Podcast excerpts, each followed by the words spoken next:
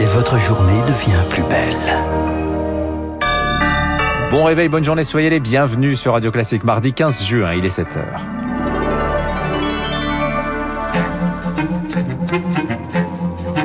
– 6h30, 9h, la matinale de Radio Classique avec Dimitri Pavlenko. Et à la une ce matin, le déconfinement total repoussé d'un mois en Angleterre. Le variant Delta, l'Indien, flambe outre-Manche. Boris Johnson se range à l'avis des scientifiques.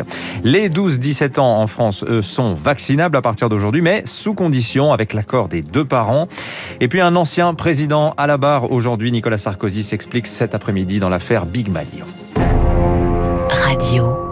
Classique. Retournement de situation au Royaume-Uni, Lucille Bréau. L'Angleterre met son déconfinement sur pause. Encore quatre petites semaines de patience pour gagner la bataille contre le variant indien, rebaptisé Delta. Le Premier ministre britannique Boris Johnson s'est finalement résolu à repousser la levée des dernières restrictions. C'était prévu pour le 21 juin. Finalement, Augustin Lefebvre, il faudra attendre jusqu'au 19 juillet. Oui, Boris Johnson se donne un mois de plus pour vacciner sa population car le variant Delta représente représente désormais la quasi-totalité des malades et il se propage rapidement. Le nombre de cas augmente de 64% par semaine et dans les zones les plus affectées, il double toutes les semaines. Il est temps de lever le pied de l'accélérateur. Résultat, encore un peu plus d'un mois avant le service au bar dans les pubs, les réunions à plus de 6 en intérieur ou les salles de spectacle remplies. Seule exception, on pourra bien inviter plus de 30 personnes à son mariage. Ce report est salué par le professeur Antoine Flao, le directeur de l'Institut de santé globale de Genève, répondait à Marc Tédé. La situation est encore favorable. Il y a largement moins de 10 000 cas par jour. Et pourtant, il prend une mesure forte, c'est-à-dire qu'il veut agir précocement plutôt que en dernier ressort. Parce que si on attend, on voit très bien comment fonctionne ce coronavirus. Il va entraîner une vague très haute qui va finir par saturer les hôpitaux. Ces annonces ont en, ont en revanche été beaucoup moins bien accueillies par ceux qui étaient impatients de retrouver une vie normale. Parmi eux, le compositeur Andrew Lloyd Webber, à qui l'on doit les comédies musicales Cats ou Le fantôme de l'opéra. Il a prévenu, il va donner comme prévu sa production de Cendrillon, quitte à aller en prison. L'Angleterre, on le rappelle, pays le plus endeuillé d'Europe par la pandémie avec près de 128 000 morts. En France, stop départ ce mardi pour la vaccination des adolescents. 5 millions d'adolescents de 12 à 17 ans peuvent se faire inoculer à partir d'aujourd'hui. Une nouvelle étape dans l'accélération de la campagne. Une vaccination pas obligatoire mais conseillée par les autorités de santé à certaines conditions. Victorien Guillaume. Pour faire vacciner son adolescent, il faut d'abord eh bien lui demander son accord. Son consentement doit être recueilli à l'oral, mais pas par écrit, et pendant un entretien préparatoire avec un professionnel de santé. Les autorités l'assurent, chaque jeune recevra une information claire et adaptée à son âge avant de recevoir l'injection. Et comme il s'agit de mineurs, l'autorisation des parents est obligatoire. Ils doivent signer une fiche d'autorisation que l'on trouve sur le site du ministère de l'Intérieur. Sur le lieu de vaccination, l'adolescent doit obligatoirement être accompagné par ses parents, mais un responsable légal est absent, il doit simplement notifier sur la fiche d'autorisation qu'il est bien au courant de la démarche. Enfin, l'injection, elle se fera exclusivement en centre de vaccination et avec Pfizer BioNTech. C'est le seul sérum pour l'instant autorisé pour ce public. Et vous avez peut-être prévu de regarder France-Allemagne en terrasse ce soir. Les Bleus entrent enfin en lice dans l'Euro de foot. Coup d'envoi à Munich à 21h et pas de traitement de faveur.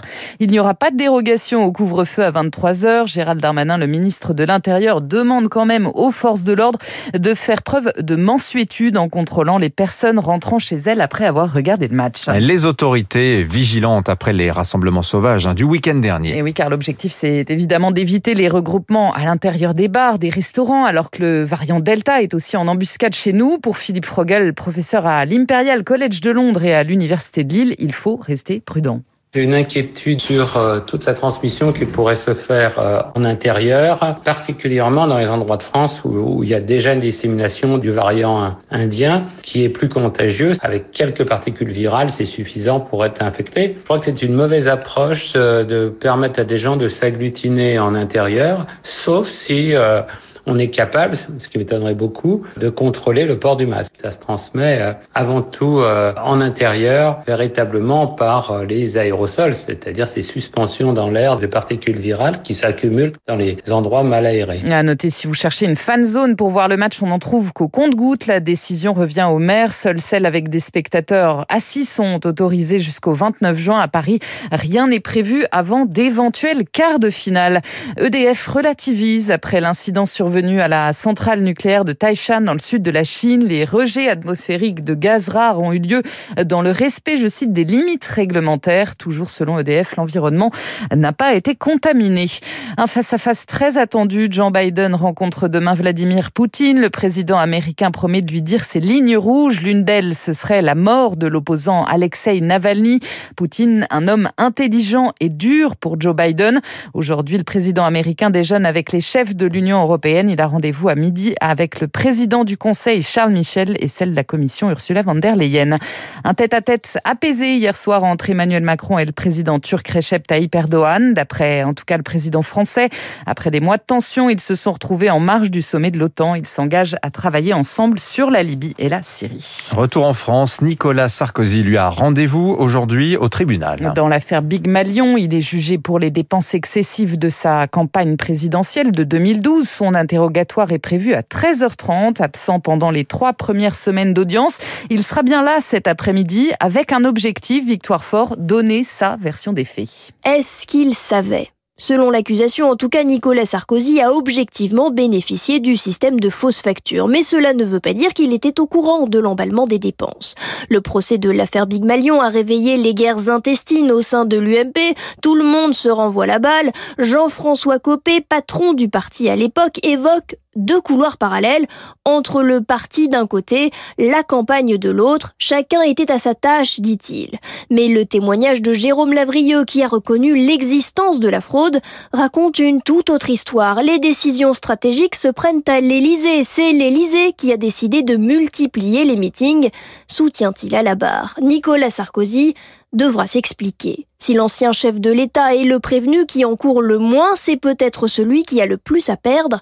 Une nouvelle condamnation serait un sacré coup de griffe dans l'épopée de l'animal politique. Victoire fort et puis un nouvel appel aux dons pour la reconstruction de Notre-Dame. Le diocèse de Paris cherche au moins 5 millions d'euros pour financer l'aménagement intérieur de la cathédrale, le mobilier, la mise en lumière, la sonorisation collecte sous l'égide de la Fondation Notre-Dame. Merci Lucille Bréau. Vous revenez tout à l'heure à 8h. Dans un instant, le rappel des titres de l'économie. L'édito de François Vidal. On va parler de cet incident euh, dans la centrale nucléaire chinoise de Taishan.